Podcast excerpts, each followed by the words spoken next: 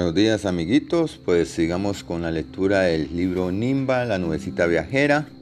Hoy vamos a leer el capítulo número 3, Los amores de Firulín y Positiva.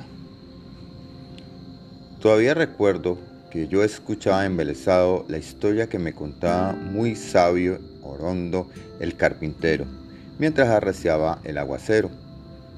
Pero continuemos con el amor de Firulín Cúmulo y Positiva Nimbo y el nacimiento de Nimba, según la versión de mi nuevo amigo. El primer encuentro entre Firulín y Positiva sucedió una noche en el mes de septiembre, cuando uno y otro viajaban en sentido contrario, sobre el pueblo del Salgar, cerca de Barranquilla, en el, en el departamento del Atlántico, a orillas del mar Caribe colombiano. Es ese lugar al norte del país al que mucha gente llama la costa. Salgar es un pueblo pequeño, de mar agitado y juguetón, donde llegan muchas garzas blancas, bandadas de alcatraces, cuervos y diferentes especies de pájaros. Muchas veces he pensado que en vez de Salgar debería llamarse Garzal, por las pequeñas garzas blancas que se paran en una sola patita en las ciénagas que rodean al pueblo.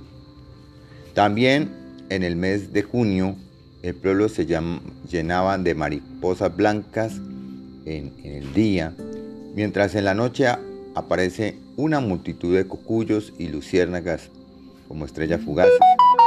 Ojalá un día pudiera conocer Salgar en ver, y ver la inmensidad y la fuerza del mar.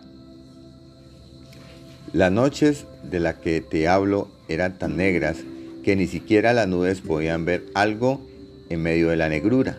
Desde luego, Firulín y Positiva se sorprendieron cuando chocaron en medio de la oscuridad. Aunque al principio se asustaron mucho, ese repentino choque despertó en ellos el amor, un sentimiento que los hombres y las mujeres llaman amor a primera vista y que para las nubes es amor al instante. Desde ese momento, Firulín y Positiva comprendieron que están hechos para permanecer juntos durante toda la vida. Así de sencillo como siempre con el amor. Al momento se declararon su afecto, se decidieron y vivir juntos entre el cielo y la tierra. También tener varios hijos, una familia de nubecita y nubecitos. Sin embargo, la cuestión no era tan sencilla, ya que Positiva todavía vivía con su familia. Por eso, cuando Firulín y Positiva fueron a comunicar la noticia a sus padres de ella, se armó tremendo zamborombó en la familia de los Nimbos. Enseguida se convocó una reunión extraordinaria de familia. Llegaron los abuelos, los tíos, los primos, incluso nubes que no tenían nada que ver en el asunto. Asistieron a la junta familiar. Se discutió, se discutió mucho, pero sobre todo si Firulín estaba en condiciones de ser un buen esposo. La abuela paterna, por ejemplo, decía, yo creo que Positiva aún está muy joven para casarse, a la cual Positiva contestó, pero abuela, si ya todas mis amiguitas se han casado y se han ido a vivir a otro lado. Bueno, se tratan de nubes de otras familias, pero no de la nuestra, decía la abuelita con firmeza. ¿Y quién es ese tal Firulín? intervino el abuelo. Yo, por lo menos, nunca lo he oído mencionar. Yo creo que Positiva ya tiene edad para enamorarse y también para casarse, intervino la tía Cosiac como siempre defendiendo a su sobrina. Además, ¿quién ha dicho que una nube tiene que estar siempre con la familia? Por mí, que se case y sea feliz. Creo que esa es la mejor decisión que podemos tomar. Bravo tía, yo estoy enamorada de Firulín y mi corazón de agua me dice que él será un buen esposo un buen padre y seguramente un buen abuelito cuando llegue ese momento. Créame, por favor, digan que sí. Así, con argumentos de una parte y de otra, la discusión se fue calmando hasta que todos se pusieron de acuerdo en que Positiva y Firulín podían casarse.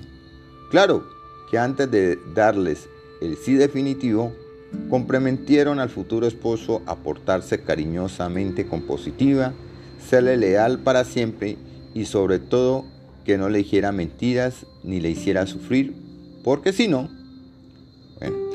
el matrimonio naturalmente fue por todo lo alto, como a 2.000 metros de altura, aunque en verdad no fue tan alto que digamos. Así pudieron asistir también las nubes que volaban bajito. Una gran fiesta. Los matrimonios de las nubes se celebran siempre al atardecer hacia el lado occidental, que es por donde se oculta el sol.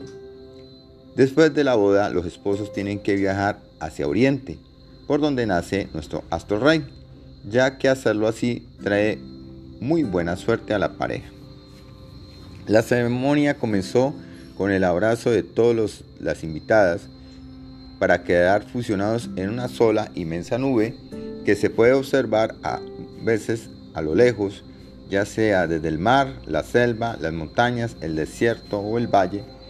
Después de todas ellas se apartan formando un gigantesco círculo, en cuyo centro los novios muestran su alegría con cabriolas subiendo y bajando veloces para complacer a la concurrencia. Luego suben lo más alto posible y se dejan caer en picada, el uno al otro del otro, dándose besitos hasta que llegan al centro del círculo. Entonces todos los invitados y la familia se abrazan sobre la pareja y las envuelven completitos. Son bien lindos los matrimonios de nubes. De modo que ya usted sabe cómo es una boda de nubes. Pero no crea que el relato del carpintero termina aquí. No, escuche. Y, entonces Positiva pudo irse por fin a recorrer el mundo acompañada de Firulín. Eso sí, con todas las recomendaciones del caso, que no de, dejara de comunicarse con la familia, que siguiera siendo buena, que no asustara a los niños con los truenos y, su, y que fuera feliz, muy feliz. Y así se fueron juntos esa noche sobre el firmamento nocturno. Bueno, amiguitos, aquí terminamos el capítulo número 3. Eh, que pasen un buen día y por favor léanlo en casa. Hasta luego.